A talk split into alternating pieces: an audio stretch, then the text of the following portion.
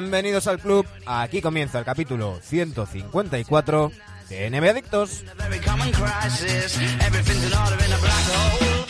Ya tenemos finales NBA y tendremos a unos debutantes. Los Warriors de Stephen Curry y compañía se enfrentarán a los Raptors. Los canadienses engancharon cuatro victorias consecutivas frente a los Bucks y por primera vez en su historia el equipo de Toronto estará en la final.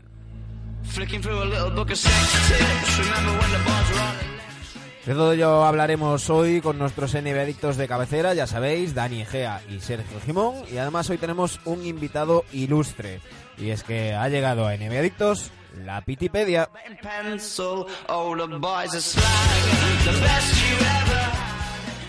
La sección de mm, Generación NBA de Movistar Plus de Piti Hurtado se ha, hecho, se ha, materializado y ahora tenemos aquí un libro fantástico, estupendamente diseñado que por tan solo 21,90 podéis encontrar en cualquier librería.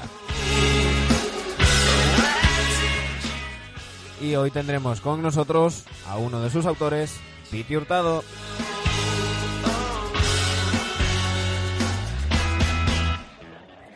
Ya sabéis, os habla Manu Planetario. Y creo que ya tenemos con nosotros a Dani y a Sergio. Muy buenas noches, chicos. ¿Cómo estamos? Hola, ¿qué tal? Buenas noches. ¿Qué tal? ¿Cómo estáis? Un abrazo desde Tarragona. Eh, Dani, normalmente te, endiño a ti el marrón de presentar a los invitados, pero en el caso de Piti yo creo que, huelga cualquier eh, presentación. ¿Quién no conoce ya a estas alturas a Piti Hurtado? Piti, muy buenas noches. Muy buenas noches, chicos. ¿Cómo estamos? Bien, bien, bien. Aquí ojeando, eh, recién adquirido, este La Pitipedia, Tratado de Cultura Baloncestística eh, que, oye, mm, está muy bien, muy bien. Editorial Corner, eh, la misma editorial, hablo de memoria, que publicó El sueño de mi desvelo de Daimiel. Exactamente, la misma, y eh, compartimos editorial, compartimos editores y bueno, yo espero que tenga eh, un 10% del éxito que tuvo Anthony, ¿no? Editorialmente, que fue un bombazo. Para mí el, texto de Anthony es, magnífico, ¿no? Y nosotros, es verdad que es diferente, ¿no? Porque es un estilo diferente, una edición diferente, pero bueno, la verdad es que disfrutando de, bueno, pues una experiencia diferente, ¿no? Que es la de la de editar un libro con Antonio Pacheco, mi compañero, eh, y nada, fenomenal. Y encantado de estar con vosotros, Manu. La verdad es que nada, me alegra mucho que, que finalmente hayamos eh, hayamos conseguido contactar y estar juntos porque, bueno, Manu Planetario es un, es un mito, ¿no? De, las madrugadas de NBA y de compartir. y un pesado. un pesado. Bueno, pero hay veces que, como las madrugadas se, se hace eterna y tal, se agradece, pues, esos incondicionales, ¿no? Que, que por redes sociales, pues, interactúan con nosotros. A veces nos pasa información que, que casi con el directo, pues, no puede, no puede revisar. Y Manu, para eso es, es un fenómeno. Eh, el otro día me, me, decían, eh, bueno, alguien que acababa de conocer me decía, pero entonces tú eres el Manu planetario de la NBA, de que, que mencionan en los partidos. Me dice, ¿cómo haces para estar todas las noches? Y digo, no duermo, básicamente. eh, Piti, eh, tenemos una nueva costumbre y es que los invitados que, que pasáis por el, por el programa pasáis por un test de, de Dani, eh, tú prepárate, eh, que sea lo que Dispara. bueno, yo, creo que de las, de las cinco preguntas rápidas que te voy a hacer, yo creo que muchas, yo creo que ya has dado eh, signos o ya has dado alguna pista. ¿De qué equipo eres, Piti? NBA hablando, ¿eh? Lakers, lo sabíamos. jugador favorito, tú, que no tiene que ser el jugador, el mejor jugador de la historia. ¿Cuál es tu jugador favorito de siempre? Bueno, Magic Johnson, claramente. Y ahora es cuando la tercera me la revientas porque yo te iba a preguntar si te quedabas con Magic o con Larry Bird. Ya habiendo dicho Magic... Eh, bueno, pues de, eh, adolescente, de adolescente, Magic Johnson seguro, ahora ya tengo mis dudas, lo que pasa es que las dudas las resuelvo en un capítulo de la Pitipedia oh. eh, libro. Ahí, ahí, la promoción. Ahí, la primera promoción. bueno, el tema es que uno de los capítulos, precisamente uno de los primeros, habla de quién fue mejor pasador, si Mike Johnson o Larry Bird, y ahí pues eh, digamos, damos detalles, ¿no? Sobre la idea que tenemos de entonces, el recuerdo, lo que nos enamoró en su día y lo que es la realidad, ¿no? Sin hacer de menos a Magic Johnson, pero ensalzando determinadas cualidades de, del arte. ¿Crees que algún día veremos un All-Star fuera de Norteamérica? Mm, yo creo que no. Yo creo que no. Yo creo que evidentemente están muy focalizados en los Global Games, en dar buenos horarios para que veamos eh, baloncesto NBA los fines de semana a buena hora, eh, en promocionar, en hacer cosas, ¿no? en jugar un partido en Londres, como decía, ¿no? pero el All-Star yo creo que es una cosa muy suya, ¿no? Como las finales y yo creo que ahí, ahí no llegaremos. Es verdad que el All-Star, pues bueno, se, da muchas vueltas al formato, piensa en cómo mejorarlo, pero yo creo que tiene más que, más que ver con el juego que con la ubicación. Y la última, normalmente, como suelen pasar por aquí periodistas, aunque yo creo que tú ya eres más periodista que entrenador, bueno, eso se lo dejamos para más adelante. Bueno, yo, sí, luego, luego, luego, eh, yo, yo suelo preguntarles a, a, los periodistas que pasan por aquí eh, a qué personaje NBA, llámese jugador, entrenador, comisionado, le hubiese encantado hacer una entrevista. Yo a ti te voy a preguntar a qué jugador NBA te gustaría o te hubiese gustado entrenar. Muy buena pregunta, ¿no? Gracias, ya con esto me voy. Con lo que, el frío que me has dicho, yo me voy que tengo un frío que dormir. Que, sepas que los que, tenemos que responder preguntas, a veces eh, a la pregunta difícil que tienes que pensar, dices lo de muy buena pregunta como para ganar tiempo, pero en, este caso, en este caso es una buena pregunta, ¿no? Bueno, pues eh, hay jugadores, eh, claro, el entrenador tendemos un poco, somos un poco cómodos para eso, ¿no? Y pensamos más en, en jugadores coachable, ¿no? En jugadores que, que sea fácil de entrenar, ¿no? Entonces, pues yo pienso en jugadores pues tipo sin batir, ¿no? A mí me, mm, Domantas Sabonis me parece que es un jugador interesante de entrenar, es, eh, un jugador que se ha formado aquí en España, como bien sabéis. Y voy a tirar también Denis Rofa, en el sentido de eh, un, un, reto, ¿no? O sea, seguramente alguien muy difícil de entrenar, pero claro, si te digo, eh, solo jugadores que sean muy fácil de entrenar, creo que por mi parte también es como muy cómodo, ¿no? Eh, y, yo creo que en esa lista también estaría tu, tu paisano José Manuel Calderón, que, yo creo claro, José Manuel Calderón mm, da pinta, ¿no? Y, todo lo que trasciende sobre él es de tener muy buena fama entre el colectivo de entrenadores y eso tiene que ver con un día a día muy muy muy llevadero, ¿no? Yo creo que para, para los compañeros a lo mejor hasta debe ser el enchufado del entrenador. Sí, hay veces que sí, claro, efectivamente, ¿no? Cuando alguien es tan cercano al cuerpo técnico, pues hay momentos, eh, jugadores que son un poco refractarios al orden o a la disciplina, pues te puedes mirar, no mal, pero sí un poco como diciendo, bueno, tú, ¿de qué lado estás? Mm. Eh, pues yo voy a aprovechar y te voy a, preguntar eh, lo contrario. ¿Qué gran jugador de la historia has, has pensado alguna vez? Uf, menos mal que este no me ha tocado a mí. Bueno, pues claramente yo creo que alguien muy complejo de, entrenar es LeBron James, ¿no? En el sentido de que él trasciende a lo que es el jugador de baloncesto. O sea, dentro de ser uno de los mejores jugadores de la historia, eh, Michael Jordan lo fue, eh, trascendió en una parte, pero no hacia dentro de la franquicia. Michael Jordan, bueno, no intervenía tanto en, lo que era el futuro de, sus compañeros o en el tipo de composición de plantilla y en ese sentido LeBron James pues para bien o para mal, seguramente más para bien por su currículum y las finales que ha llegado y los títulos que ha, ganado, pues eh, toca muchos palos que como entrenador tú tienes que saber que tu papel es, bueno, pues eh, muy, muy particular, ¿no? Entonces creo que es muy difícil entrenar. Eh, vamos a ir primero con la promoción, si os parece, chicos. Y, para abrir la, la, promoción tengo que ponerle una canción a, a Piti que hablábamos esta mañana. Venga.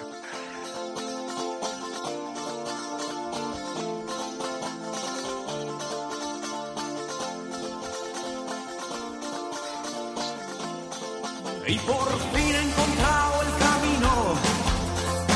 de guiar mis pasos. Y esta noche me espera el amor en tus labios. Esto es Rosalía, ¿no? Mar adentro de, de Héroes del Silencio. Las he ido comprobando. La única cita que está mal de, todo el libro con el que se abre. Ya las has comprobado todas, ¿no? Has comprobado todas. Sí, sí, me, he puesto con ellas. Me he puesto con ellas mientras lojeaba esta, esta mañana. Eh, le mandaba un mensaje a Pete y digo, mira, ya lo tengo. Y la primera cita está mal. Me dice, ya estáis. Los. Los. los eh, los frikis de la música. Eh, está bien, ¿eh? Porque ya otro amigo, José Castreño también y buen tuitero, me lo dijo, ¿no? Él, también es un melomano tremendo, ¿no?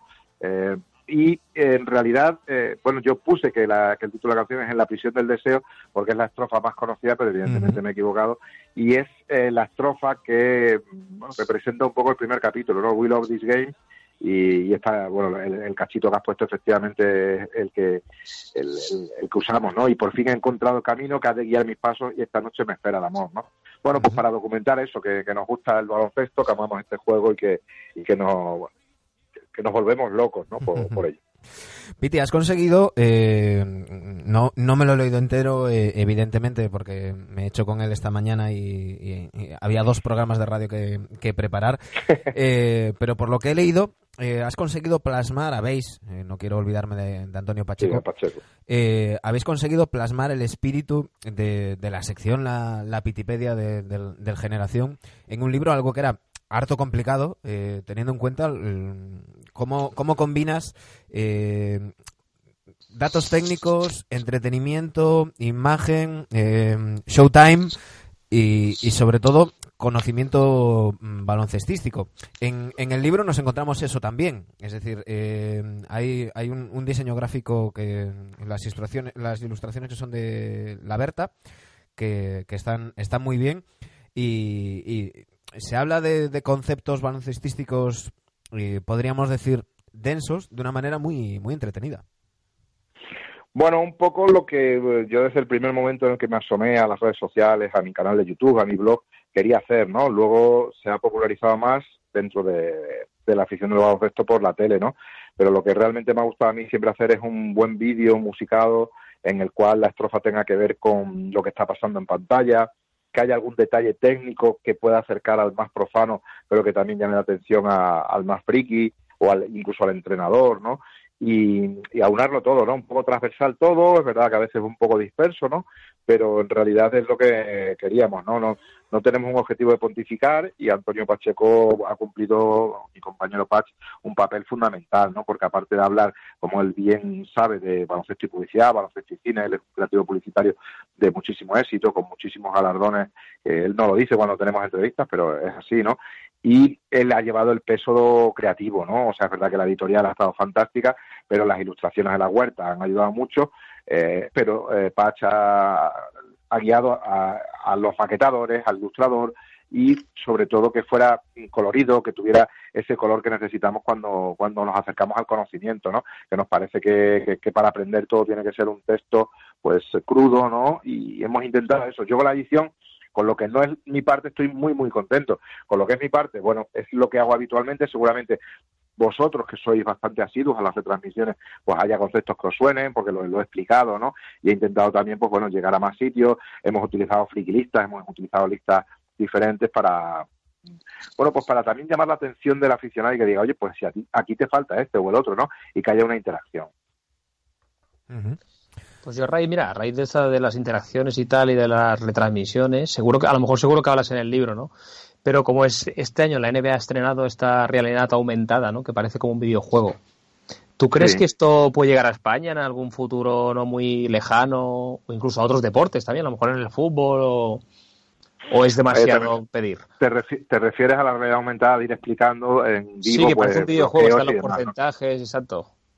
Bueno, no lo veo fácil, ¿eh? O sea, eh, hay mucho aficionado que lo que quiere ver es el partido sin, eh, con una imagen más limpia. Entonces, en ese sentido, no sé yo si la gente quiere estar todo el rato viendo el porcentaje de tiro que tiene un jugador según se acerca o se aleja. Quizá, bueno, pues un consumo más específico, sí, pero me parece que es demasiado. O sea, poner las flechas, poner encima del jugador el número, cuando ya eh, la misma imagen trae su grafismo, su pastilla del resultado y demás.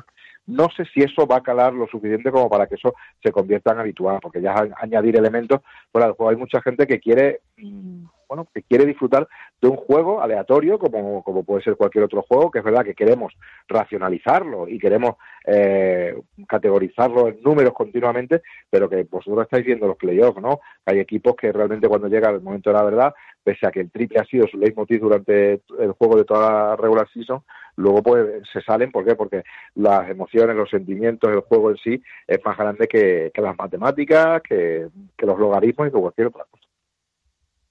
Yo tengo un problema, Piti, eh, con la lectura en general, ¿no? Yo es que de tanto estudiar ya me cansé. Entonces yo al año me regalan siempre los libros, me regalan dos o tres libros al año. Y el Joder, gran pues problema este es que... me- Este que sale para verano te viene perfecto. No, pero lo suyo es que te hubiese salido para San Jordi y ya lo tendría leído. Entonces lo has retrasado un, po- un pelín. Pero bueno, eh, va a Bueno, caer la- el la- libro después de las finales. Si para San Jordi te vemos el claro. año que viene por aquí para firmar o algo, da por hecho que, que nos vamos a acercar. ¿Cómo va el La idea- Contento, ¿no? Me imagino. Sí, la idea era, mm, bueno, más o menos para inicio de playoff, mm, que hubiera coincidido con tema San Jordi, pero bueno, con este tema de la edición tuvimos un poquito de retraso para afinarlo bien, hacerlo todo bien, ¿no? O por lo menos lo más cercano a, a la idea que teníamos, y al final decidimos justo antes de empezar las finales, ¿no? Mm, Yo junio, es verdad que lo tengo más liberado, porque como sabéis, eh, a las finales van mis compañeros y yo no voy. Y Dos enchufados, sí. claro, más, más, más eventos de promoción que, que antes, ¿no? Y sí que coincide con la Feria del Libro de Madrid, ¿no? Que es ahora la primera quincena de junio y ahí sí que estaremos eh, firmando. Oye, pues esto es llamamiento para los NBA adictos de Madrid que se pasen por allí a, a que Piti Sí, les firme, ¿no? El 8 y el 9 de junio, sábado y domingo, de 7 a 9 de la, de la tarde. El, el 8 sábado va a ser en la caseta de la librería Esteban Sanz, que es mítica del deporte en España, y el 9 en la librería Méndez, que, que también son unos cracks y, y ahí estaremos el domingo firmando. ¿Se puede decir o tienes estimado cuántas horas has dedicado a, a- esta joya que habéis hecho? No, no, no, no, no he contabilizado. Sí que ha sido mucho tiempo, llevamos un par de años pues desarrollando hacia dónde queríamos ir, ¿no? Y realmente, eh, pues como pasa con, los- con los grandes procrastinadores, ¿no? Hasta que no nos han puesto, hasta que no firmamos, pues bueno, con la editorial y nos pusieron una fecha con el tema del manuscrito y demás, pues no nos fuimos acelerando. Pero ha sido un proceso largo, un proceso divertido, porque cuando lo haces entre dos parece que lo compartes más, ¿no? Y, debates y te van a salir ideas y este jugador y hay que meter a, por ejemplo, tenemos un capítulo que se llama Easy, en el cual hablamos de, bueno, pues un puro Black Mirror, de Easy Nochoni hubiera metido el triple en, en Saitama, ¿no? Y ahí desarrollamos, pues bueno, una, un poco irónicamente, pues un futuro diferente, ¿no? Un futuro inventado. Entonces todo esto era un desarrollo, pues muy divertido de, Antonio Pacheco y, y mío a la hora de, de debatir sobre el libro. Los, los que somos un poco frikis de Marvel y recordamos aquellas colecciones de What If, disfrutaremos ese, ese mundo alternativo. Eh, lo, que, lo que sí parece claro, Piti, es que si, si esto funciona, vais a tener material para, para continuar. Bueno, o sea, pues son como dos premisas diferentes. Si funciona, ojalá funcione, porque claro, esto es una cuestión no solo, yo ahora ya me siento contento teniéndolo aquí, tocándolo, ¿no? Como si fuera, bueno, pues un, un hijo de papel, ¿no? Y luego otra cosa es que si hay materia, materia hay seguro, o sea, hemos dejado fuera capítulos, hemos dejado fuera ideas, eh, cuando me acuerdo cuando terminamos la primera conversación que tuvimos después de entregar ya el, manuscrito que hablábamos de jugadores sobrios, ¿no? Pues tenemos que hacer el most sobrio team, ¿no? Y, y, pensábamos en jugadores pues que son tipo Josh Hill o tipo Rafael Fresa, jugadores que dan menos que hablar, pero que son jugadores que se centran en su juego. Bueno, o sea, materia siempre hay. Otra cosa es que tengamos las ganas, la fuerza, el interés y, la editorial que quiera seguir contando con nosotros. Uh. Eh, son 21,90 eh, es, es algo que, que, está muy al alcance y que merece mucho mucho la pena una edición muy muy cuidada este este la Pitepedia de, de Pete Hurtado y de, y de Antonio Pacheco eh, no sé si chicos teníais alguna duda más en, en, en la sección la promoción ¿Está en Yo... formato ebook? Sí, sí, también lo hay. También, también existe en formato eh, ebook o Kindle y se puede comprar, por ejemplo, en Latinoamérica o en, en sitios que no sea España en ese formato. Yo, yo ya, bueno, yo lo tengo pendiente de que me lo regalen. Eh, no sé si, si aparece en el, en el libro. Yo creo que el momento cumbre de Pete Hurtado en la historia del baloncesto, que es cuando Barclay le haces la, la, la vuelta a Charles Barkley, ¿no? Te metes ahí dentro del vídeo y demás. ¿Aparece de alguna manera nombrado ese momento épico para mí eh, sí. en el libro? sí, sí, bueno, eh, es el momento, digamos, comunicativamente más eh, mediático que, que, he vivido, ¿no? El hecho de que la TNT, después de un partido de la final de conferencia, pues se hagan eco de, la sección y del programa de Generación NBA. Pues yo siempre digo que, que la Wikipedia en sección Generación, cuando nació, realmente es verdad que yo le doy nombre, ¿no? Pero sin el apoyo de Guillermo Jiménez, que era el que me decía siempre, oye, ¿por qué no nos disfrazamos? ¿Por qué no cantamos? ¿Por qué no hacemos? ya conocéis a Guille, ¿no? y Anthony sí, que, que, se subió con, una capacidad, una flexibilidad admirable, ¿no? Y, esa, esa capacidad que tiene de, mejorarte absolutamente todos los temas que le saques, pues al final fue una cosa más de tres y del equipo que, nos ayuda a todo esto que, que solo mía, ¿no? Y sí, sí hablamos de eso. Em, yo tengo dos capítulos, uno es... Eh, bueno, tres, os voy a hablar de tres capítulos. Cómo ser un analista, andar por casa, que ahí doy una serie de tips, como de, pequeños consejos, como para ver el baloncesto de una forma, eh, bueno, no, no técnica, pero sí de saber un poco más lo que está pasando en la cancha ese tiene un dibujo genial porque es una, una zapatilla de, estar por casa con cámara de aire, ¿no? Y la, huerta ahí cogió muy bien la idea. luego hay otro capítulo en el que hablo yo de mi trabajo en la tele. Y ahí sí que eh, toco este punto que, que me estáis diciendo, ¿no? Un punto súper álgido que la verdad es que, bueno, a mí me resultó curioso, os voy a decir una pequeña confidencia, porque mucha gente me felicitó en la tele. Bueno, pues el Plus, como sabéis, es una tele que lleva una digamos, una referencia histórica de, mucho tiempo con la NBA, ¿no? Y el entrar, pues, no es que sea difícil, pero sí que, bueno, tú llegas allí creyendo que eres alguien y claro, hay gente que tú te cruzas por los pasillos con Michael Robinson, con Maldini, con el otro, con el otro. Entonces, cuando pasó esto, eh, yo noté que mucha gente dijo, hombre, pero si, eh, si este es ¿no? Y, joder, qué bien y tal, ¿no?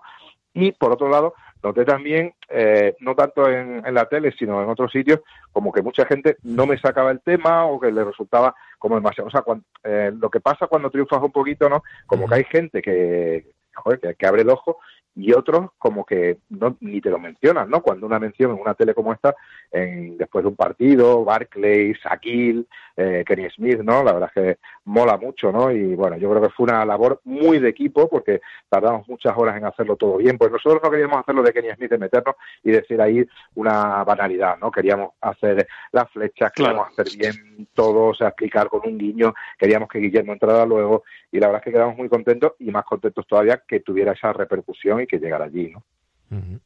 Pues todo eso lo tenéis en, la Pitipedia, Tratado de Cultura Baloncestística, eh, de, Editorial Corner, eh, de Piti Hurtado y, Antonio Pacheco. Eh, no te vas a, ir, Piti, sin que, sin que te saquemos la, la actualidad. luego comentaremos y entraremos más a, a saco con, con, las finales. pero yo te quería preguntar por, por en general los playoffs. a mí el año pasado me decepcionó muchísimo en general la temporada y la postemporada. Y, y este año me está pasando lo contrario. Sobre todo en, en playoff. Eh, he vuelto a, reconciliarme un poco con el, con el juego y, he visto unos playoffs de lo mejorcito que recuerdo. Bueno, yo creo que el este ha sido magnífico, o sea, de una forma, quizás la salida de Lebron ha abierto mucho todo, ¿no? Em, el este estaba muy, muy bien. Y el oeste, dentro de, bueno, pues los Warriors, eh, la eliminatoria con, con, Houston, que estuvo muy bien. El resto de, eliminatorias yo creo que han tenido también mucha, mucha amiga, ¿no? Eh, los Thunder con Blazers, ¿no? Los Blazers llegando ahí a, al final de conferencia. Sí, yo creo que ha sido los playoffs Mm, han tenido puntos muy, muy álgidos, más que quizá la temporada pasada, ¿no? Y la temporada regular, claro, yo también para esto soy muy flipado, ¿no?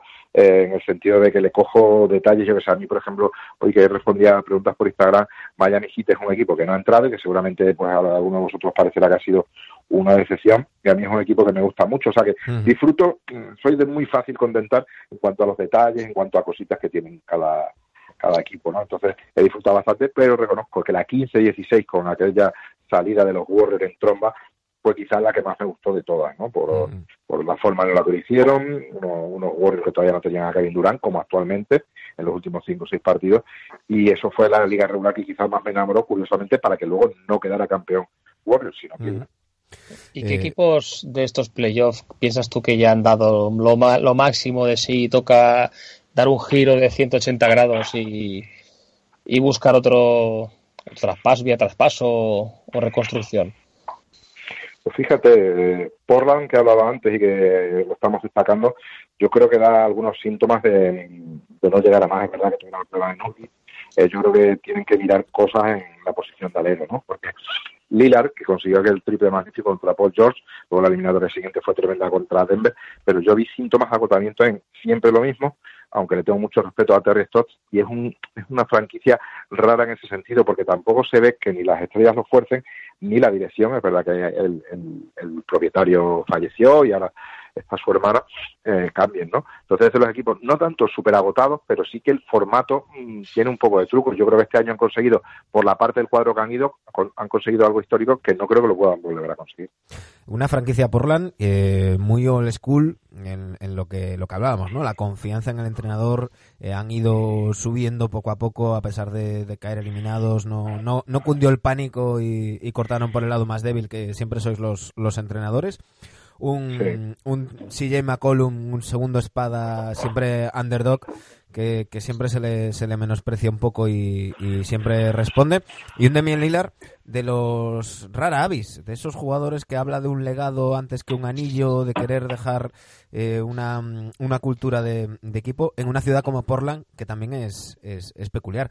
No sé si el factor Nurkic que mencionabas, eh, el hecho de, de poderlo tener la temporada que viene en, en forma crees que, será suficiente o que, o que tienen que hacerse con, con, algo más o mover alguna de, de, las piezas? Bueno, yo siempre hablo de los tiradores, ¿no? Es verdad que Sescarri es un tirador específico, pero mmm, lo hemos visto muy a cuenta gotas, entonces tiradores más sólidos son los que te dan que estos, estos, dos, mmm, estas dos estrellas, ¿no? Que pueden penetrar, que puedan tirar, eh, tengan algo específico por fuera. Es muy difícil, ¿no? Porque incluso los Lakers el verano pasado estuvieron detrás de cualquier tirador que hubiera en el mercado y, y es una de las piezas más codiciadas dentro de eh, salir de, de, la, de, las estrellas, ¿no? Después de las estrellas y antes que casi que los pibos de segundo orden se buscan tiradores, pero un Redick mismo con la edad que tienes está súper cotizado en cuanto a número de años y, y dinero, ¿no? Entonces eh, creo que por ahí sería por donde mejorarían, pero claro, eso implica también quitarte defensa o quitarte jugadores más eh, intercambiables, ¿no? Que a mí no uh -huh. me gustan especialmente, pero es verdad que les han dado rendimiento, un Amin, un Harles, este tipo de jugadores claro, más. Hay que, hay que acordarse de lo que le ha pasado a los Rockets este año, que, que se quitaron a, a los entre comillas prescindibles para, para renovar a Chris Paul y traerse a, a Melo y enseguida echaron de menos a Mbamute, Ariza y compañía. Sí, les costó arrancar, les costó arrancar porque tiraron más por una versión más de estrella, efectivamente, el mismo Carmelo, ¿no? Y, eso les hizo que al final pues tuvieron que, bueno, pues pensar en reconvertir a gente, encontrar jugadores de, menos valor económico que hicieran esa posición, ¿no? Tucker les ha salido muy bien, pero claro, necesitas dos o tres Tucker para, para poder eh, llegar a, a, donde ellos quieren, que es eh, el anillo o la final. Bueno, yo creo que habría que hablar de las finales, porque aquí estáis hablando ya de cosas que han pasado hace semanas. Cinco años que estamos viendo a los Warriors en finales, Piti, se enfrentan a la mejor defensa contra la que han jugado nunca en los últimos cinco años de playoff. Ya no hablo de finales, te hablo en general de playoffs. Pues yo creo que se enfrentan a los mejores jugadores defensivos que, que, que se han podido enfrentar. O sea, más que una defensa en conjunto, eh, creo que son mm. jugadores con mucha envergadura, con muy buena capacidad de intercambio, con muy buena capacidad de punteo contra jugadores grandes tipo Kevin Durant, pero mmm, no creo que tengan un muy buen defensor exterior para unos y doses más allá de Van Vliet. Entonces, eh, no es fácil. ¿Por qué? Porque los Warriors, si siguen esta dinámica sin Kevin Durant, casi, casi le beneficia más a Toronto que vuelva Kevin Durant eh, que no. Con esto no estoy diciendo que vaya a jugar peor Warriors, va a jugar diferente, va a jugar a, el poste medio, el poste alto, va a parar mm. el balón, eh, van a tener tiempo de hacer cosas. Ahora, como sigan jugando a la velocidad que juegan, claro, nosotros estamos hablando que los mejores, los mejores defensores de, de Raptors son um, Kawhi Leonard, Siakam, eh, Margasol y Vaca. Son cuatro jugadores que pueden defender perfectamente posiciones de 3, 4 y 5, de dos también, evidentemente, Kawhi Leonard, pero es que estamos hablando que, claro, que tienes que defender a Curry. Eh, lo puede hacer Lauri todo el rato, Van Vliet, entonces, defensa, defensa más que colectiva, para mí individual, eh, mm. eh, la que tiene Toronto Raptor y la tiene muy buena, pero se enfrentan a otro, un peldaño superior. Y démosle eh, ahora la vuelta, perdonad chicos, y démosle ahora la vuelta. Espera, espera un segundo, Dani, espera un segundo. Espera un segundo. Sí. Re mm, relacionado con lo que está diciendo Piti de la defensa de, de, de los Raptors. Leía hoy en, en, The Athletic un excepcional análisis de, de, las finales y lo hacían desde el punto de vista de la defensa de, de los Raptors a, a, un, a los Warriors que desde luego en el primer partido seguro, parece que en el segundo también, se van a encontrar sin Durant. Y hablaban de eh, la posibilidad de que Kawhi defendiera a, a Curry desde, desde el principio. Y, y a- había como, como argumentos para, para los para decir que sí y, decir que no. Y, en la parte de decir que no, decían que, que claro, que eh, Kawhi no está acostumbrado a correr tanto. Eh, salía ya un dato que el, jugador que más, el segundo jugador que más distancia recorre en los partidos de la NBA es Clay Thompson y, es, y Curry es el, es el octavo. Y, y Kawhi no aparecía en, en la lista hasta, hasta muy abajo.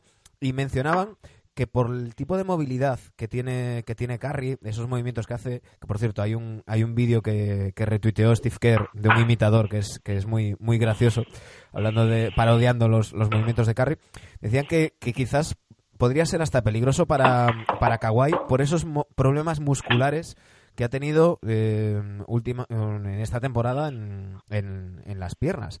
¿Cómo, ¿Cómo lo ves tú, Piti? Bueno, pues que es un poco la definición de lo que te he contado antes. El hecho de que son jugadores más pequeños, más rápidos y eh, más resistentes en cuanto a lo, a- lo aeróbico, ¿no? Em, el uno contra uno, un uno contra uno puro en un, en un aclarado, pues evidentemente puede ser de lo mejorcito que te puedas encontrar, ¿no? Otra cosa es que tú ahora tienes que ampliar el rango de defensivo. Tienes que salir a puntear jugadores que te van a cintar y amenazar el tiro en 8 metros y que luego se van a ir para adentro. Entonces esto no lo has encontrado anteriormente. Y luego un, bueno, pues una situación de juego colectivo, que de lo que se habla tampoco. O sea, se habla de la anécdota de este imitador recorriendo la cancha, pero de lo que no se habla es de la asunción de roles en los Golden State Warriors desde eh, la primera temporada que llegaron a las finales, con un pívot que sabe que lo que tiene que hacer es bloquear y que alrededor suyo va a haber dos jugadores que van a estar continuamente encontrando espacios y que los bloqueos se producen mm, bueno en cualquier sitio para los que van a tirar, que son estos dos genios, ¿no? Entonces, para eso, pues, eh, que Kawhi empieza eh, defendiendo a Curry en, las posiciones está muy bien, pero no sabemos quién va a terminar eh, eh, después de los bloqueos y después de el relocate, que es un poco el término. yo hablo mucho de mm, la teoría del penetrador olvidado. Muchas veces Curry va para adentro, la suelta, entonces luego ya se va corriendo sin parar ni un solo segundo, mientras su defensor se ha quedado quieto para ver qué pasa en el lado contrario, él ya está en el lado, en el lado opuesto o en la esquina opuesta para encontrar un tiro. Entonces, esto es muy difícil de, de- de conseguir y creo que jugadores más grandes, con muchísima erga- envergadura, van a poder defender bien los tiros de media, que también tira Warriors, o los tiros cercanos, pero de lejos, el relocate lo van a tener muy difícil. Dani, dale. No, no, no, le quería, si quieres, Sergio, eh, más o menos era por ahí por lo que quería preguntar. Sí, bueno, yo, yo más que nada más. Quería preguntarle si crees, o sea, ¿a cuánto se paga que Ibaka y Draymond Green se den caricias en estas finales? No he mirado el número de, de técnicas que tiene Draymond Green en este momento, pero bueno, es, un tema interesante. Sí. O sea, dentro de la anécdota, es un tema interesante en cuanto a que eh, Warriors, o sea, la solución de papeles, como te digo, es magnífica, es de, de 10, pero en el momento que una pieza fundamental te falla, y curiosamente, una pieza fundamental puede que no sea Kevin Durant, sino que pueda ser Draymond Green o Curry o el mismo Clay, para que el sistema se rompa totalmente. ¿Por qué? Porque al final Draymond mm, es el que rebotea, el que hace de 5 en el quinteto grande, en el quinteto pequeño, perdón, y los otros son los que abren el campo. Entonces, a la que te falte un Draymond Green uno o dos partidos, ya sabéis que le costó aquel anillo en su día contra, contra Cavaliers, ¿no? Eh, es interesante ese tema, saber el número de técnicas y lo que se pueda suceder, porque Ibaka evidentemente va a ir a la pelea, es un poco su, su ADN y su forma de, de jugar, que a veces pues evidentemente no nos gusta que se meta el lío, pero va a sucederse y tensión. Bueno, y Marga Sol está bien, o sea, ¿qué rol crees que puede tener en estas finales? Hombre, yo, te- yo eh, el corazón me lleva a pensar que, que ojalá le vaya bien, que tenga mejores porcentajes de tiro, que, que tenga más confianza. Lo que pasa es que Toronto, excepto dos partidos que estuvo peor que Hawaii físicamente, él tocó muchísimos balones en poste alto, si no ha tocado menos de los que debería. Era- normalmente ha sido el quinto o el sexto tocando balones en Tauchis y en estos dos partidos donde él anotó más, eh, Kawhi no pidió tanto balón en uno contra uno, en aclarado, y eh, ellos ganaron, más, fueron curiosamente los dos partidos que ganan más holgadamente por estas circunstancias. Yo creo que Kawhi va a querer el balón, entonces creo que Margasol va a tener un papel más bueno, pues eh, de esperar su momento. También Mark ha pecado de no ir fuerte al poste bajo, o sea, él debería demostrar contra jugadores más pequeños, peores que él, que puede jugar poste bajo, pero claro, también lleva años teniendo el poste bajo como casi la última de sus herramientas. Entendedme la pregunta, eh, ¿le interesa más a Toronto que se reincorpore cuanto antes de Marcus Cousins o que se quede algún día eh, más de descanso? Ah, la teoría dice que eh, cuantos mejores jugadores hay en el rival, eh, peor Esto está claro, sobre todo para la rotación porque están jugando con siete y poco más, pero eh, no sé, eh, ese Cousins con Margasol creo que, bueno, no, no, ¿qué piensas tú? Bueno, que, que va, que cambia el ritmo. O sea, cambia, Cambia el ritmo que totalmente. esté- Que, que, que esté Kevin Durant y que esté que esté Marco Cousins. Eso significa que son dos jugadores súper talentosos que te van a dar más tapón, más rebote, más situaciones de poste bajo, pero también le da la oportunidad a Toronto de endurecer el partido, como fue contra Milwaukee, en el momento en el que no anotaban, no anotaban de fuera, pues conseguir hacer las cosas más a su gusto en medio campo, ¿no? Eh, bueno, van a tener que jugar muy bien en ataque Toronto para que el ritmo del Warriors de- decrezca y sean capaces de defender más posiciones largas que en otras transiciones que son un suspiro, ¿no? Y a tener en cuenta una cosa, que las diferencias contra Warriors, el que tú vayas ganando de 14, 16 contra Warriors, sabéis que es mucho menos, o sea, eso es una sensación de muchos menos puntos que contra cualquier otro equipo. Sí, y eso es un estrés mental, ¿eh? Eh, estaremos estaremos atentos a ver de- por, por dónde salen las cosas. Eh, la pregunta no te, no te vas a librar de ella, Piti. Te la habrán hecho como 10 millones de, de veces. Eh, 4-1. no, esa era la siguiente. ¿Los Warriors juegan mejor o peor sin, sin Durant? Que no quiere decir que sean mejores. Que jugar mejor no es ser más peligroso o menos. Bueno, es demasiado categórico. Yo no, no sé contestarla. ¿eh? O sea, creo que van a, que, juegan a un ritmo mucho más rápido sin Kevin Durant que con Kevin Durant. Si el porcentaje de triple es alto, entonces juegan mejor. Pero si el porcentaje de triple es normal o más bajo, evidentemente necesitan a Kevin Durant porque es un jugador determinante en, en determinados aspectos del juego. He encontrado el dato, chicos. Cuatro técnicas lleva eh, Draymond Green en estos, en estos playoffs. Eh, ¿Es a la quinta o a la sexta? Ahora estoy dudando. Yo diría que es a la sexta. a la sexta, a la sexta. Claro. Sí. Bueno, pues Oye, ahí- una ahí última, una última maldad si me dejáis y, y- y- y yo por mi parte ya acabo. Eh, me olvido de las finales. ¿Crees, Piti, que has conseguido evangelizar de una vez a ciertos periodistas, algunos y algunas periodistas que dicen que saben de baloncesto, sobre lo que son los pasos en la NBA? ¿Crees No, que lo vamos a conseguir evangelizar a la gente de lo que es y lo que no es pasos? El yo lo tengo muy claro, pero, pero hay gente que cobra, hay gente que cobra de esto y no lo sabe todavía. Bueno, pero es muy difícil, ¿no? Porque contra el que cree que ya lo sabe todo y no, no ve los partidos, no, no. O sea, porque ahí estaríamos hablando de los pasos, efectivamente, es una gran pregunta, una gran reflexión, pero estaríamos hablando de en la NBA no se juegan colectivos, en la NBA solo se tiran triples. O sea, No se defiende. claro, no se defiende en Liga, eh, Liga regular, no vale para nada. Bueno, mm, todas estas máximas tan categóricas, todas tienen truco, ¿no? O sea, evidentemente tú puedes matizarlo y decir, bueno, en Liga regular se defiende menos que en playoff. Claro, como en todas las competiciones. No, me, no me cuentes historia. Y este tema de los pasos, más que evangelizar, yo creo que cuando ponemos un poco el acento, y yo creo que ahí sí que he ayudado, he puesto un grano de arena en cuanto a que los compañeros también cuando ven unos pasos dicen, oye, que, que, si hay pasos, ¿no? O sea, no lo dejan pasar ya tan, tan... Entonces, cuando ya varios lo vamos diciendo, entonces la gente se va quedando diciendo, joder, en este partido, en esta primera parte, han pitado tres veces pasos. Y lo mismo vemos la Euroliga y vemos partidos en los cuales en todo el partido no se pitan ni una vez pasos cuando se están produciendo, cuando recibe, antiguamente pues se hablaba mucho de Navarro, pero no es Navarro. Todos los jugadores exteriores que reciben en cabecera para luego jugar un, un bloque directo, no todos, porque estaríamos en lo mismo, pero hay muchos jugadores que si te fijas en una situación que no hay ventaja todavía, están deslizando el pie de tiro. Entonces, Mm, claro, mm. yo soy demasiado psicópata de esto, pero está, suce- está sucediendo. Eh, no lo queremos ver porque y luego decimos, ah, es que no se pitan y tal. Bueno, pues lo que tú quieras, pero yo lo estoy viendo y lo están pitando.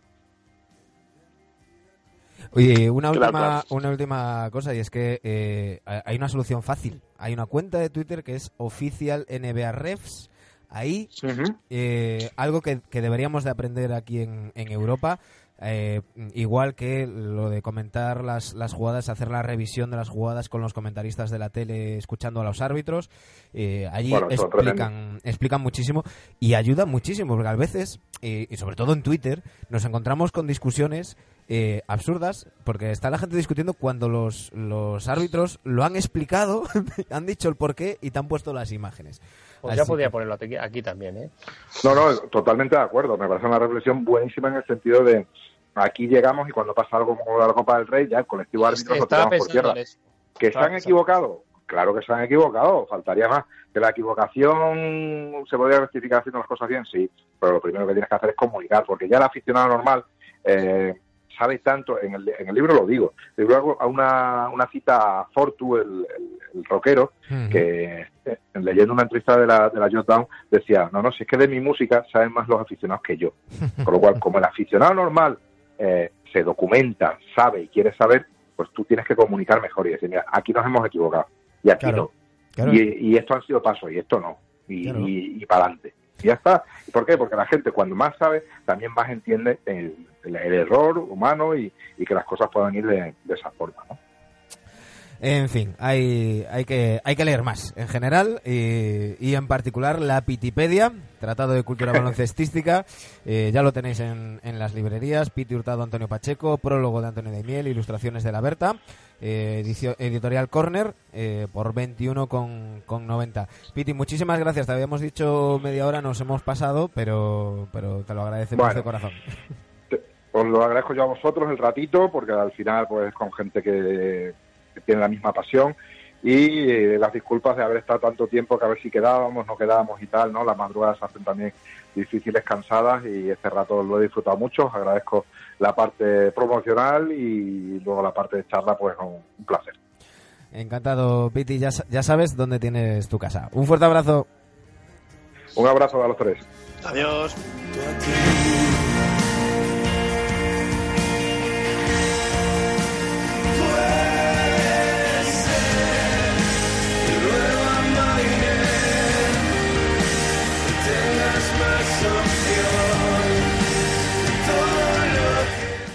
Viva Suecia, que es otro de los grupos que aparecen citados por eh, Piti Hurtado antes de los capítulos.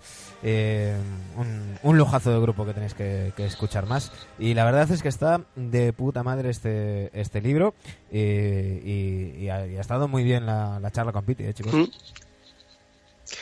Estáis orgullosos de mí, ¿eh? Que no he pedido nada a cambio de Sí, regalo ni me- nada. me ¿Verdad? has- Pues te pensaba que, ¿Eh? que Os ha sorprendido, ¿eh? Me- Estoy... ¿Qué te pasa, Dani?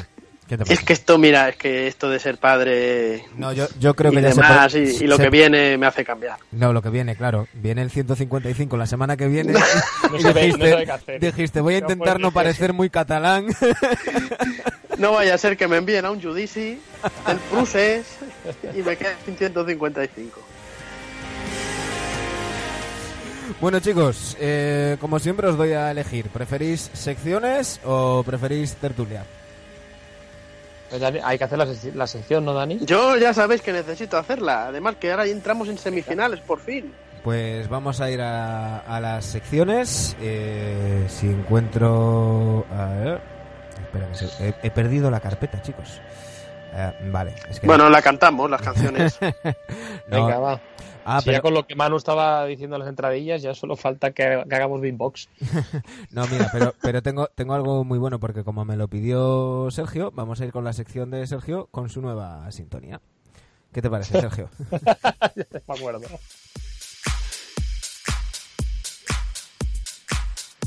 y es que Sergio Jimón nos trae el redraft.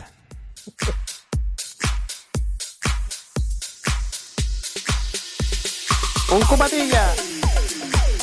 Con su nueva sintonía, remix a, Carlo, a cargo de Carlos Bayona. Remix de draft. Rebujito. Ahí vamos, Sergio, cuéntanos cómo quedó la cosa la semana pasada. Pues no lo sé porque no lo he buscado cómo quedó la cosa la semana pasada. Espera, que voy al Pues rescate. da- dame un segundo que ayúdame, busque. ayúdame un poquito. Yo te voy a decir. Estábamos, ¿qué equipo el es? de. Phoenix- de Phoenix Suns. De de Phoenix Suns. Va- vamos, a hacer, vamos a hacer bien las cosas. Eh, búscalo y escuchamos un poquito tu nueva sintonía.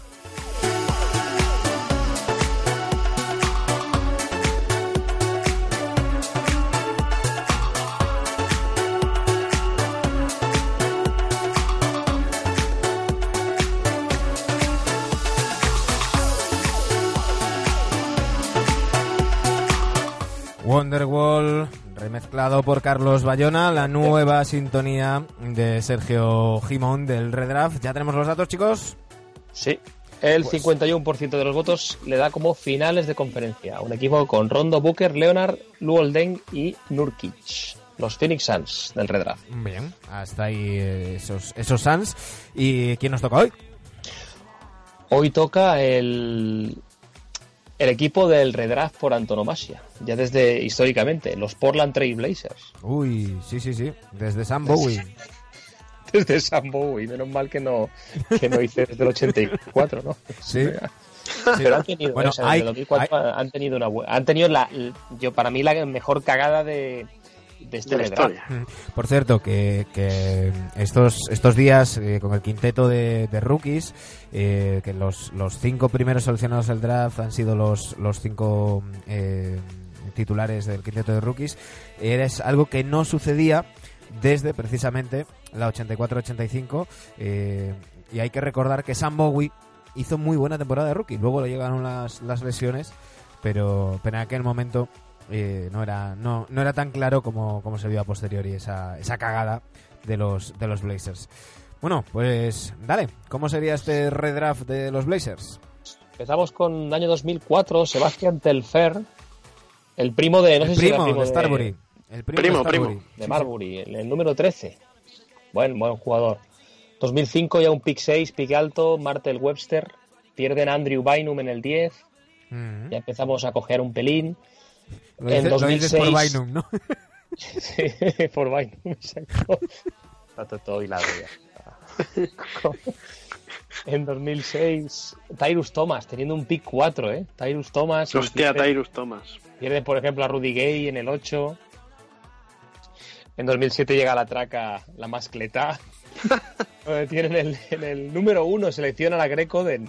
Sí, Yeah. Sí, sí. Y en el ¿Sabéis número 2 quién? se quedó uno Kevin que, Durant, Kevin Durant en el que 2. no sabe dónde va ahora. Les va a perseguir toda su vida ese, esa elección. Sí, sí. ¿Qué os En parece? 2008, ¿Qué os sí, parece? ab- Abro, abro debate. ¿Qué os parece más grave? eh, ¿Lo de Bowie Jordan o lo de Oden Durant? Oh, no Es que hay tanta diferencia entre Yo no uno recuerdo y lo de otro. Bowie, claro. Es que Oden tenía una pintaza brutal cuando vino. Pasa que se rompe cada se rompió, ¿no? Pero claro, o sea. No sé yo la magnitud que tenía Sam Bowie en su época. No, yo, yo, yo lo que quiero decir es que la diferencia que hay entre Jordan y Bowie eh, puede ser más o menos la misma entre Durán y Oden, porque al final Bowie, como dice Manu, medio rindió los, primer- la- la- los primeros tiempos en Blazers, pero es que Mm. Oden no rindió nunca. Claro. No rindió nunca. Tú lo entenderías mejor si hubiesen elegido. O sea, imagínate, hubiesen tenido el pick 1, hubiesen elegido a Olajuwon. Mm. Portland, ¿no? Y si Claro, pierden a. claro. a- Pues claro. Pues a lo mejor era el símil de esto, ¿no? Tenían a Oden, pues mira, En fin. no sé ya. Bueno, seguimos, que, que es que me, me ha saltado la duda y, y te interrumpí Mm. aquí la sección a saco. Dale. 2008 ya Brandon Rush en el 13, que no sé, sin pena ni gloria pasó por ahí, y pierden a Ibaka en el 24, pues mira, otro otro robo que de ese draft. Sí. En 2009 tuvieron el pick 22 y seleccionaron al maravilloso Víctor Claver. y pierden a Tag, a Tag Gibson, por ejemplo, un perfil similar, pues en cuatro puestos más, más atrás, ¿no? Ujú. 2010, Elliot Williams en el 22, tampoco sin pérdida potencial, es como si no hubiesen elegido. En 2011 a Nolan Smith en el 21, que tampoco sé si ha hecho carrera, Nada. y pierden a Mirotic, Nikola Mirotic en el 23. O sea, justo lo han Mm. puesto más, más allá, ¿no? En 2012 para mí el mejor, las mejores selecciones que tuvieron, que fueron Damien Lillard en el 6 y Meyers Leonard en el 11, que todavía sigue jugando. O sea, pues se ha hecho carrera Sí, en sí. Portland. No sabía, no sabía yo que, que tenía Y unos grandísimos playoffs, ¿eh? Las mismas temporadas que, que Lillard. Porque le, le- le costó mucho entrar en, en Sí. rotación. Sí, sí. Ha hecho un final de playoff brutal. Ujú. Jugador un poco horchatero, pero bueno. Sí, eh, sí, Sí, bueno, pero parece que le han hecho una, una destacó. transfusión esta temporada y, Ujú. y cada vez se parece menos a Víctor Claver, o sea que buena noticia. En 2013 a, a CJ McCollum en el 10. 2014 no tienen elección. 2015 seleccionan el puesto muy, o sea, muy atrás a, a Hollis Jefferson, que, lo, está- que lo hace, lo hace bastante bien en Nets, en el puesto 23. En 2016 no tuvieron elección y en el 2017 a Justin Jackson en el 15, que creo que lo enviaron a Sacramento directamente. No llegó a, a debutar con Portland. Y queda un quinteto, bueno, un poco lo, lo que es este año. Pues imagínate, Lillard y McCollum, ¿no? Los que ya están, Ujú. pero a eso añádele Kevin Durant, Ibaka, Kevin Durant e Ibaka y luego Meyers Leonard de pivot. no, eh, quien ponga Estos- ya la, qué más Claro, es, es- es- es estos Blazers, pero con Kevin Durant. Pues candidatos absolutamente a todo. Yo creo que sí, a Dinastía, Sí, sí. o Anillo, Hombre. Sobre, sobre todo por el perfil de los jugadores, porque hay veces que en este redraft lo que, lo que hacemos es un, un combo de estrellas que dices, bueno, ¿y con cuántos balones jugamos? Pero, Claro, pero aquí no, aquí ya tienes un bloque. Ya Claro, bien. claro. Y en este caso, ni, ni Lillard ni McCollum, que, que serían los, los protagonistas actuales, no tienen problema en ceder protagonismo a otros jugadores. O sea que. Oye, fíjate, fíjate, Damian Lillard, CJ McCollum, Kevin Durant, Ibaka, Leonard, ¿a quién nos recuerda este quinteto? Al de los Warriors Sí. de ahora. Sí. Cambias a Lillard por Curry, a CJ por Clay, tienes a Durant, un a Ibaka Sky por Draymond Sí. y tienes otros el Warriors. que somos tú y yo, o sea que está perfecto. Efectivamente. Bueno, pues ya sabéis, esta noche en arroba nbdictosrc podréis eh, elegir hasta dónde creéis que llegarían estos, estos remozados Blazers del redraft de Sergio Gimo.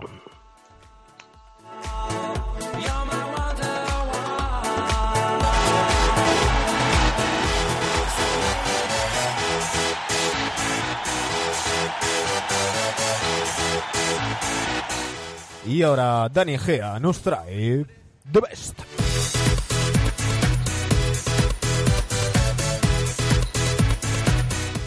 Cuéntanos, Dani.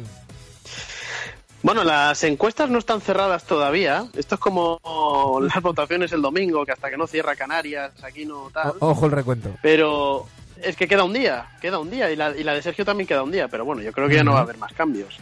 Sobre ¿Cómo- todo porque la semana la pasada, en el ahora? último cuarto de final, se estaba enfrentando Chicago Bulls del primer tripit contra los Celtics de Paul Pierce, Kevin Garnett. Eh, Ray Allen, 87% en estos momentos para los Bulls. Bien, no, no parece, No creo que haya sorpaso. no parece que cuando lleguemos Que al recuento de los votos de la gente que salió de misa vaya a haber un vuelco electoral. Pues- Efectivamente. Por lo tanto, vamos a dar ya por clasificados a los Bulls. Y después de no sé cuántos meses llegamos a semifinales, señores. Cuatro equipos, los cuatro equipos que han llegado a la fase final. El 3. Hay que amañarlo un poco esto. No, coño, joder, los iba a decir. Iba a decir que tenemos a los dos Warriors, los Warriors de Curry y los Warriors de Durant, por decirlo para Sí. que la gente lo entienda, y los dos Bulls, del primer tripit y del segundo tripit. Escúchame. Eh, de ahí vamos a sacar al mejor equipo no, de pero toda la escúchame una cosa. Yo creo que los aficionados y los, nuestros oyentes se merecen elegir a uno de los dos. O sea, a los dos Warriors contra los dos y luego a los dos Bulls por separado en cada semifinal. Pero esto sería ya violar las reglas Pucherazo, de Pero las piensa pucherazo. que a la gente le gustará más eso. Sergio, ¿nos estás aplicando un 155 en el 154? Sí, y me, En y el me da rabia- 154. y me da rabia que sea el programa 154 esto. Joder, Dani, es ya no, ya no tienes autoridad. O, Sergio, o segunda opción, vamos a decir un número y casualmente pues saldrán los dos Warriors o los dos Bulls. Dani, si ves un barco con un piolín, es Sergio que se acerca a tu Sí, ahí casa. voy, ahí voy. Es que además lo tengo aquí al lado. El tío está subiendo por el Francolí, por el río de aquí. Eh, venga, decito un número, a ver si acertáis. El 3. Bueno, con el 3 vamos con el primer tripit de los Bulls. Por Venga. cierto, Manu, tendrías que Dime. tener puesto ahí al- alguna sintonía, si no ya para las finales eh, de, de esta sección. Los Bulls del primer tripit, ¿vale? Eh, bueno, de hecho hablamos de ellos la semana pasada. eh, no sé si queréis comentar nuevamente lo mismo que comentamos hace una, hace una semana. Pero eran unos Bulls donde, bueno, volvemos a decir a BJ Armstrong, a Michael Jordan, a Scottie Pippen, a Horace Grant, a Bill Cartwright, Will Perdue, John Paxson. Esos Bulls que consiguen por fin romper la, la mala leche que tenían los Pistons de aquellos Bad Boys, ¿no? Que los tenían hasta el moño. Y, y yo creo que ya lo tendríais que saber, lo hemos dicho no sé cuántas veces. ¿Os recordáis los tres anillos a quién se los ganan? Sí, a Portland, Phoenix y, ¿Y el primero? y, y Lakers. A Lakers, sí. muy bien. De 4-1 a Lakers, Johnson. 4-2 a Blazers, 4-2 a Phoenix de Charles Barkley. Mm. Bueno, pues los primeros, el primer tripit de Bulls contra el número que diga Manu, el 2. El 2. El 2, el 2, el 2. Venga, va. Así a voleo. nada, ¿eh? Así a voleo. Venga, venga. ¿No? Lo ha dicho Piti, ¿no? Pues ha salido el segundo tripit de los Bulls. ¡Qué, casco, qué, sorpresa! ¡Oh, ¡Qué qué sorpresa! sorpresa! ¡Qué sorpresa! Sí, yo creo que esto tiene que ir encaminado a un Bulls Warriors, ¿eh? Exacto. Bueno, y el segundo three-peat, eh, la excelencia máxima, ¿no? Ron Harper, Michael Jordan, Pippen, Rodman, Longley, Tony Kukoc, Steve Kerr saliendo desde el banquillo, ¿verdad? Os vuelvo a hacer la misma pregunta. ¿Contra qué equipo ganan estos tres anillos? ¿Os acordáis? Seattle, Utah, Utah. Muy bien. Los Muy Seattle de Sean Kemp y Gary Payton y los dos Utah Jazz de los dos años con Utah de John Stockton y el amigo Karl Malone. Y como siempre que hablamos de estos Bulls hay que destacar esa temporada de 72 victorias. Oye, mira, voy a, voy a preguntar una cosa. Sí. Modo debate. ¿Creéis que los Bulls del primer tripit ganarían a los tres equipos que se enfrentaron los del segundo y viceversa? Sí, yo creo que. Veamos la magnitud de los dos, de los dos Chicagos. ¿eh? Sí, yo creo que sí. Yo creo que sí. Mm, Quizás, quizás. Creo que les costaría, les costaría, pero sí. Les costaría, pero sí. Yo creo que el segundo three-peat Le- ganaría cualquiera de los del primero. Yo también me Eso no, pienso, eso no hay ninguna duda. yo también pienso eso. Y quizás a los, al equipo Hombre, del contra primer Utah, jodido, ¿eh? Claro. El del primero, con BJ Armstrong contra Stockton, ya no sé. Claro, Ya- ahí- Sí, pero aquel, aquel Bulls, aquellos Bulls del primer tripit era un equipo también muy rocoso, ideal para jugar contra otro equipo rocoso como Utah, ¿no? Porque aquí nos olvidamos de Bill Carway, que era un repartidor, de Horace Grant, que era un Hostia. grandísimo jugador que repartía Sí, sí. también por abajo bien, y bueno, unos jóvenes Jordan y Pippen, ¿no? Eh, pero yo creo que es un equipo rocoso, aquel primer tripit, eh, y el segundo tripit es, es la excelencia, ¿no? Es el mejor Michael Jordan de siempre, el mejor Scottie Pippen de siempre, el mejor europeo de entonces, probablemente Tony Kukoc de siempre, ¿verdad? O sea, es que se juntó todo, ¿no? Eh, temporadas de 72 victorias, eh, hay un año que creo que es el, ahora no lo tengo aquí apuntado, ese año en que Michael Jordan se lo lleva todo, el MVP de la temporada, el MVP de las finales, el MVP del All-Star, Creo recordar Eh, que la del 72-10, en la, la 95-96. Creo- Sí, pues posiblemente sea lo recordar. tenía por ahí apuntado. Eh, efectivamente, Michael Jordan gana los tres MVPs, el sexto, ganan el sexto jugador, Kraus, Kraus se lleva el manager del año, Jackson, todos en los quintetos defensivos. Bueno, una barbaridad de año, aquel que juegan contra Seattle en la final. Bueno, pues, Pues esta hay que noche mojarse. en- Yo creo, yo creo que está claro que debería salir el segundo tripit, ¿verdad? Sí, sí, sí. Para mí, Yo no hay, también. para mí no, hay, no, hay, col- no hay color, siendo los dos buenísimos. eh, la, la excelencia de, de- de lo- del segundo tripit con un añadido y es que eh, si bien vimos la mirada inyectada en sangre de Jordan en el primer tripit, sobre todo el primer año, cuando se saca la espinita de, de conseguir el anillo tras chocar tantas veces contra los contra los Pistons, eh, tras ser etiquetado como un mero anotador, un mero saltimbanqui, eh, pues por consejos, por cierto, el otro día eh, Javier Bógalo eh, hacía, un, hacía un hilo hablando de cómo cambia la preparación física de Michael Jordan justo antes de ese, de ese primer three-peat, cómo pasa de ser un tirillas eh, a, a- estar mucho más fibrado y más, más compacto cambiando el, entrenamiento y cómo cambia su juego en, en- en consecuencia. Eh, yo creo que el segundo three-peat, cuando Jordan vuelve de la retirada, eh, vuelve con muchas más ganas, mucho más motivado. Yo creo que, que era un Jordan más con más instinto asesino que nunca, si cabe, y más pensando en ganar, ganar, ganar y ganar, y, y menos en, en- en los números individuales. Los que peinamos ya canas, muchas canas, eh, yo quiero recordaros ese año en que vuelve Michael Jordan, lo que supuso para la liga, lo que supuso para el deporte mundial en general y lo que supuso para chavales que teníamos 15, 16 años, volver a ver al mejor de todos los tiempos. Eh, yo recuerdo aquel año diciendo, joder, que, que, que- que ha vuelto este tío otra vez. Y segundas partes nunca han sido buenas, pero en este caso fue mucho mejor. Se, ¿eh? vio desde el primer momento, incluso en, en, esa temporada, que esos partidos que jugó con el 45, que hay que recordar que el 23 estaba retirado, eh, venía de dos años sin, sin competir, jugando al béisbol.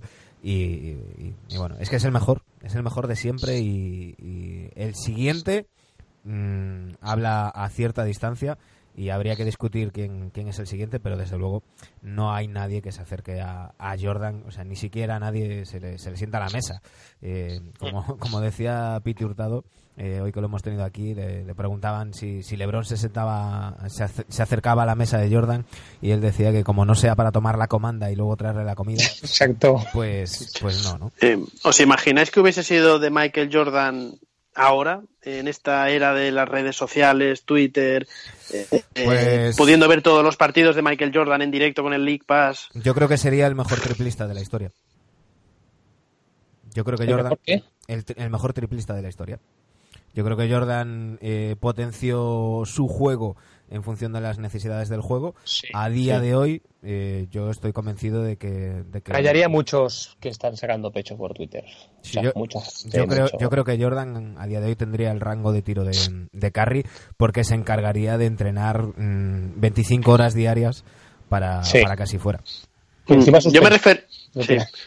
Yo me refería sobre todo a la repercusión social mundial de un jugador como Jordan eh, teniendo ahora la disponibilidad de poder ver todos los partidos, porque antes de Jordan veíamos un par de partidos cuando los echaba pero, al plus. Pero ahí no estoy, ahí no estoy ¿Eh? de acuerdo contigo, Dani, eh, por, un motivo. Yo creo que Jordan es, es como, pues como otros grandes jugadores han sido a su deporte, que ya no es que sean los mejores o no, sino que eh, a nivel extradeportivo cambian el deporte, cambian la repercusión que tiene el deporte. Bien, es verdad, y lo hemos hablado alguna vez, que Jordan mm, empieza a surfear la ola que habían provocado Magic y Bird, que son los que los que devuelven y los que le dan un brillo y, una repercusión mundial a, la NBA.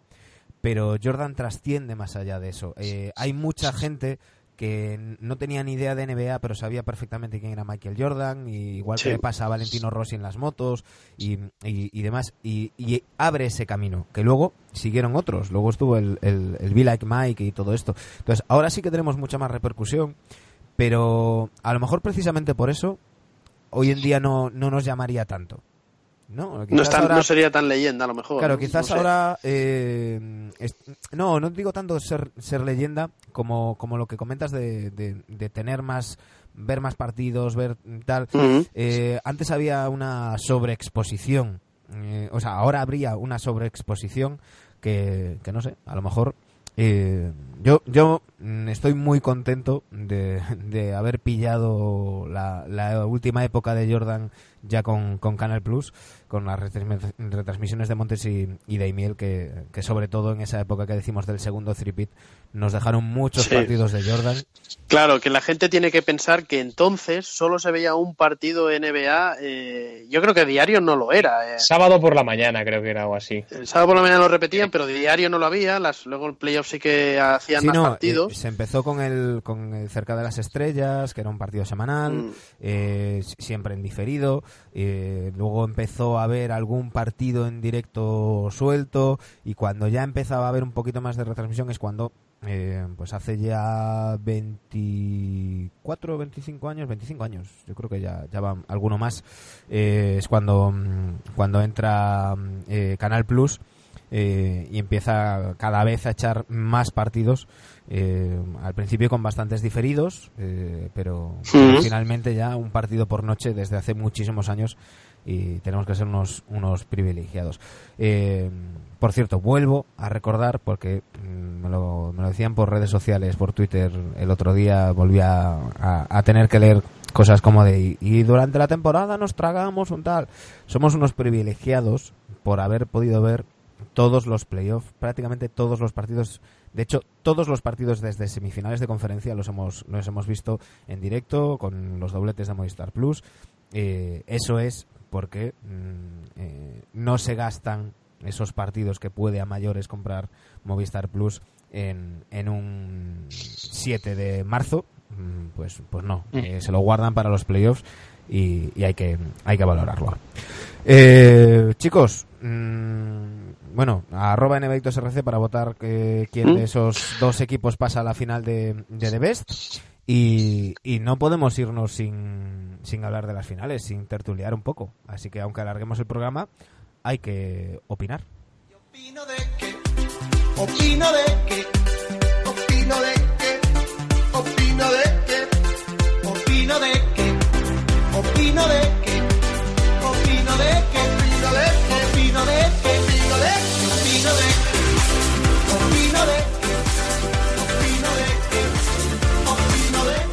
Y es que, como decíamos, ya tenemos finalistas de la NBA. Los Warriors y los Raptors eh, se enfrentarán en las finales que empezarán la noche del jueves en Toronto. Recordemos que los Raptors tienen ventaja de campo a las 3 de la madrugada del jueves al viernes en el Scotiabank Arena, el que toda la vida fue el Air Canada Center. Eh, los Raptors de Drake eh, recibirán a, a los Warriors. Eh, mm, Piti decía un 4-1. Estoy viendo, bueno, en la porra nevedita, que ya la tenemos eh, cercana a su final. Recordad, tenéis que poner eh, eh, quién, cómo creéis que va a quedar la final y el MVP. El MVP. Agri, o sea, correcto. Eh, he visto he visto cosas muy locas. eh, he visto 4-0 Sí, Sí, del Bayona. Cu- 4-0 para los Raptors de Bayona y de, y de alguno que otro más. Pero, pero bueno, yo creo que, que es más el, el haterismo que, que, que lo que pueda haber de, de realidad. Eh, ¿Cómo veis esta final? Hay que tener en cuenta, eh, lo hemos comentado antes con Piti, Kevin Durant va a ser baja fija para el primer partido, casi seguro para el segundo. Habrá que ver qué pasa con DeMarcus Cousins. Os vuelvo a recomendar ese artículo. Factor cancha para, Raptors. Toronto. para Raptors. Toronto. Eh, Hay que recordar eh, que, mm, que DeMarcus Cousins también estará a puntito a puntito de poder volver a las canchas. De momento también es baja para el, para el primer partido. Eh, os vuelvo a recomendar ese artículo de, de The Athletic donde se hace todo un análisis. Entre otras cosas, se habla de lo que podría aportar DeMarcus Cousins.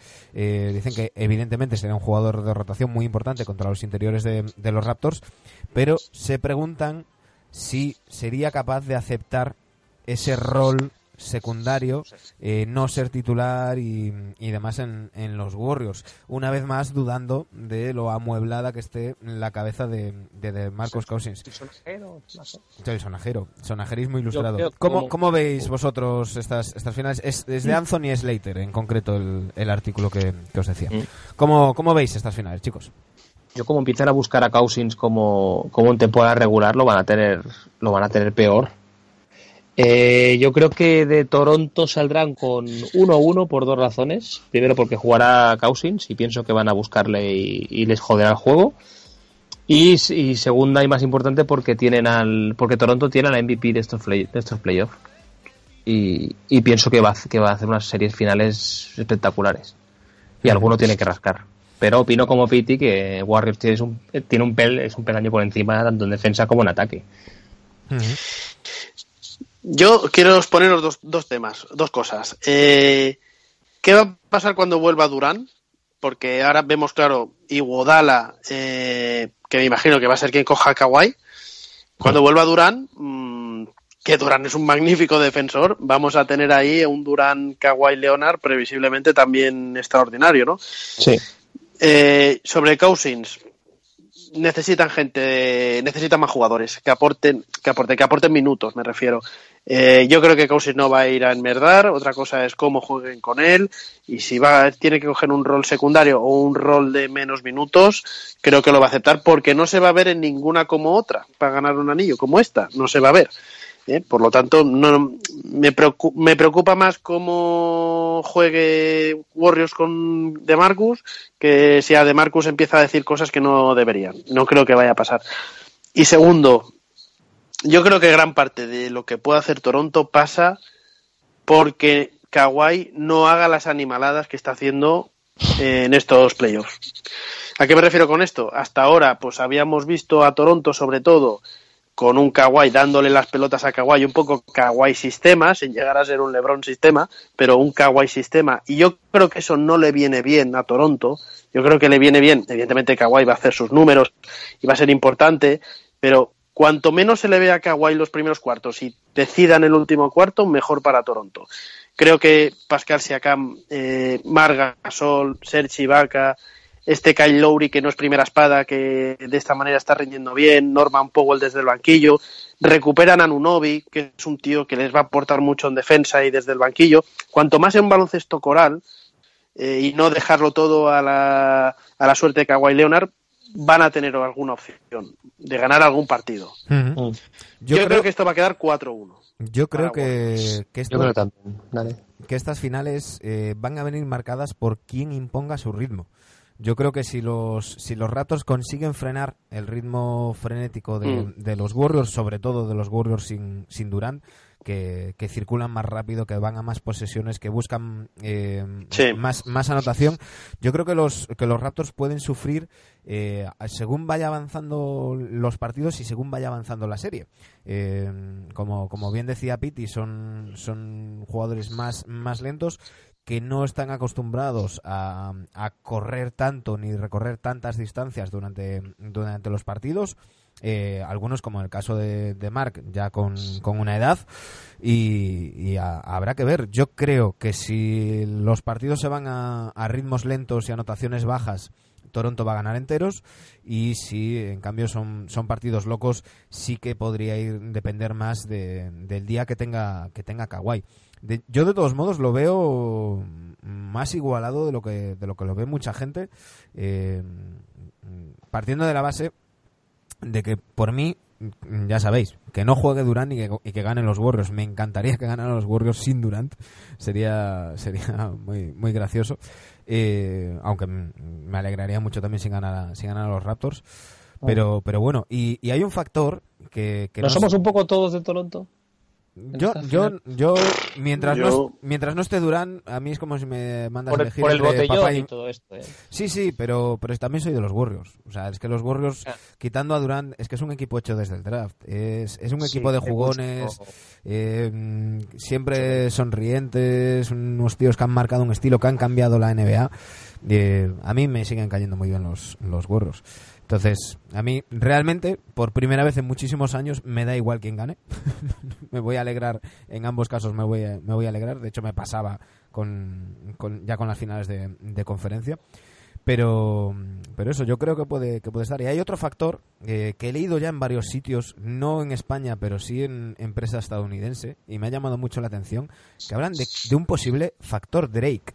Hay que recordar que Drake es... Jodas. Payaso este tío. Claro, pero, pero hay un tema y es que eh, Drake es íntimo amigo de, de varios jugadores de los, de los Warriors, eh, tiene tatuadas las camisetas de Curry y de, y de Durant de los, de los Warriors, eh, y, y de hecho en, en alguna ocasión ha viajado incluso en el avión privado de los, de los Warriors. Eh, decía Draymond Green, que es también muy amigo de él, que, le lleva, mm, a- bueno, dijo literalmente, lleva hablando mierda tres semanas para ver si, si le funciona el trash talking, pero no le hago caso. Dijo, por otra parte, como siempre, eh, hay, hay buen rollo, pero sí que es verdad que eh, ha intentado jugar su papel, eh, ser el Spike Lee de, de, Toronto Drake. Contra los Bucks no, no tuvo relevancia, decía un, un periodista de, de Milwaukee, eh, básicamente porque para el perfil de jugador de los Bucks, eh, Drake is not a thing, así directamente. Eh, no sé si creéis que, que puede, puede ser un centro de atención. Hay que recordar que el último partido que juegan los Warriors en, en Toronto eh, se declaró el día de Drake. Hizo una rueda de prensa y, y todo. Es una payasada. Una payasada. Mira, de verdad. eh, esta gente está acostumbrada a jugar delante de Beyoncé, delante de Jay-Z, delante de, de todos los raperos que hay por allí. De la, o sea, mm, ¿qué? pero de verdad creemos que Drake puede No, no, no, yo, Eh, yo pregunto, yo pregunto. A mí me ha llamado la atención. factor. Es un payaso, tío. A mí, a mí me ha llamado la atención porque es algo que yo no tenía en absoluto en cuenta. Para mí, eh, Drake no es más que el, que el aficionado este de los Sixers con la pancarta y tal. Pues oye, es un, es un VIP que está ahí en primera fila y, y tal.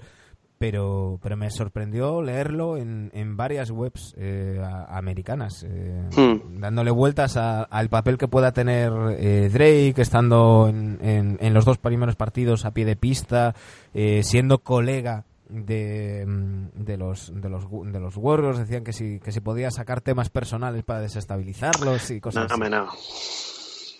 Pero esta gente ya está acostumbrada a todo esto. Joder, más, más que lo le habrán hecho en Houston eh, eh, gritar y de todo le habrán dicho a estos Warriors, eh, no creo que se lo vayan a hacer allí de más o de menos, ¿no? Se chocarán la mano, dirán que cabrón eres, ah, no sé qué, no sé cuántos. Irán a hacer el ahora, la verdad. Y durante el partido no me extrañaría que anotase un triple carry, se girase y le riese las gracias a este hombre, pero ya está. Están acostumbrados. Sí. Ya está, Bueno. no, no, yo creo sinceramente que no. Que Yo- bueno, eh, tendremos los minutos de Drake de, durante todas las finales, el tío sacando, aprovechará para vender discos y ya está. Y poco más. Si Toronto Eh, tiene opciones, era lo que ha dicho Piti antes. Las, si Draymond Green cae en la trampa Tienen que embarrar el partido, y Sergio. que la embarren y que suelte alguna técnica, algún partido, bueno, así. Cosas Y embarrar el partido significa, Porque pues es- eso, intentar, intentar, pues, eh, coger los rebotes, no Porque hacer algo- transiciones rápidas de Golden State. Y pese Y a todo, pese a y todo pegar. todavía es muy Y difícil. pegar, tío, y, pe- y parar el partido, pegar, Mm.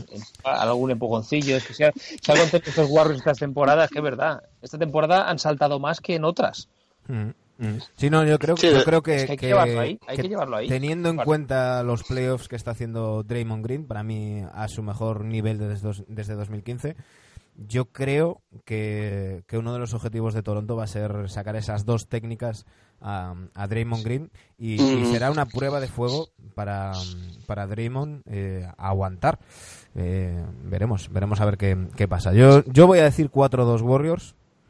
Y, y- Hmm. y bueno, veremos, veremos a ver, a ver qué Muy pasa. posible, muy Vamos a posible. intentar, vamos a intentar, no sabemos, ya sabéis que dependemos de, de trabajos y demás. Vamos a intentar hacer unos pequeños especiales después de cada partido de las finales. No sabemos si al momento de terminar el partido, si a lo largo del día siguiente, pero vamos a intentarlo.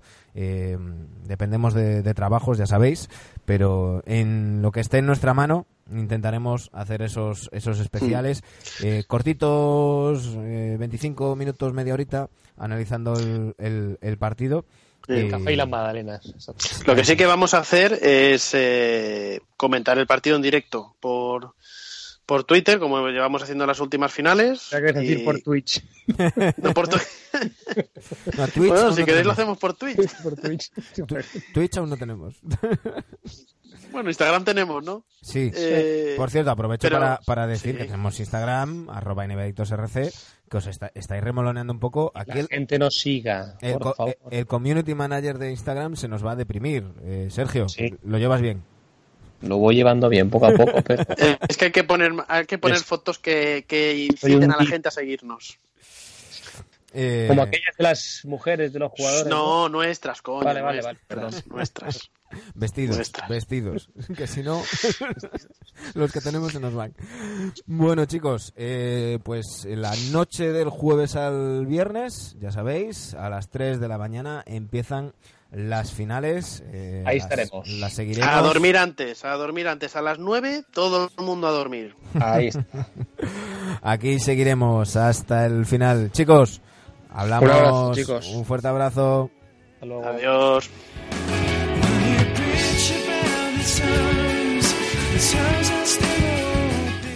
Seguiremos hasta el final, hasta el final de las finales. The End, como esta canción de Haven.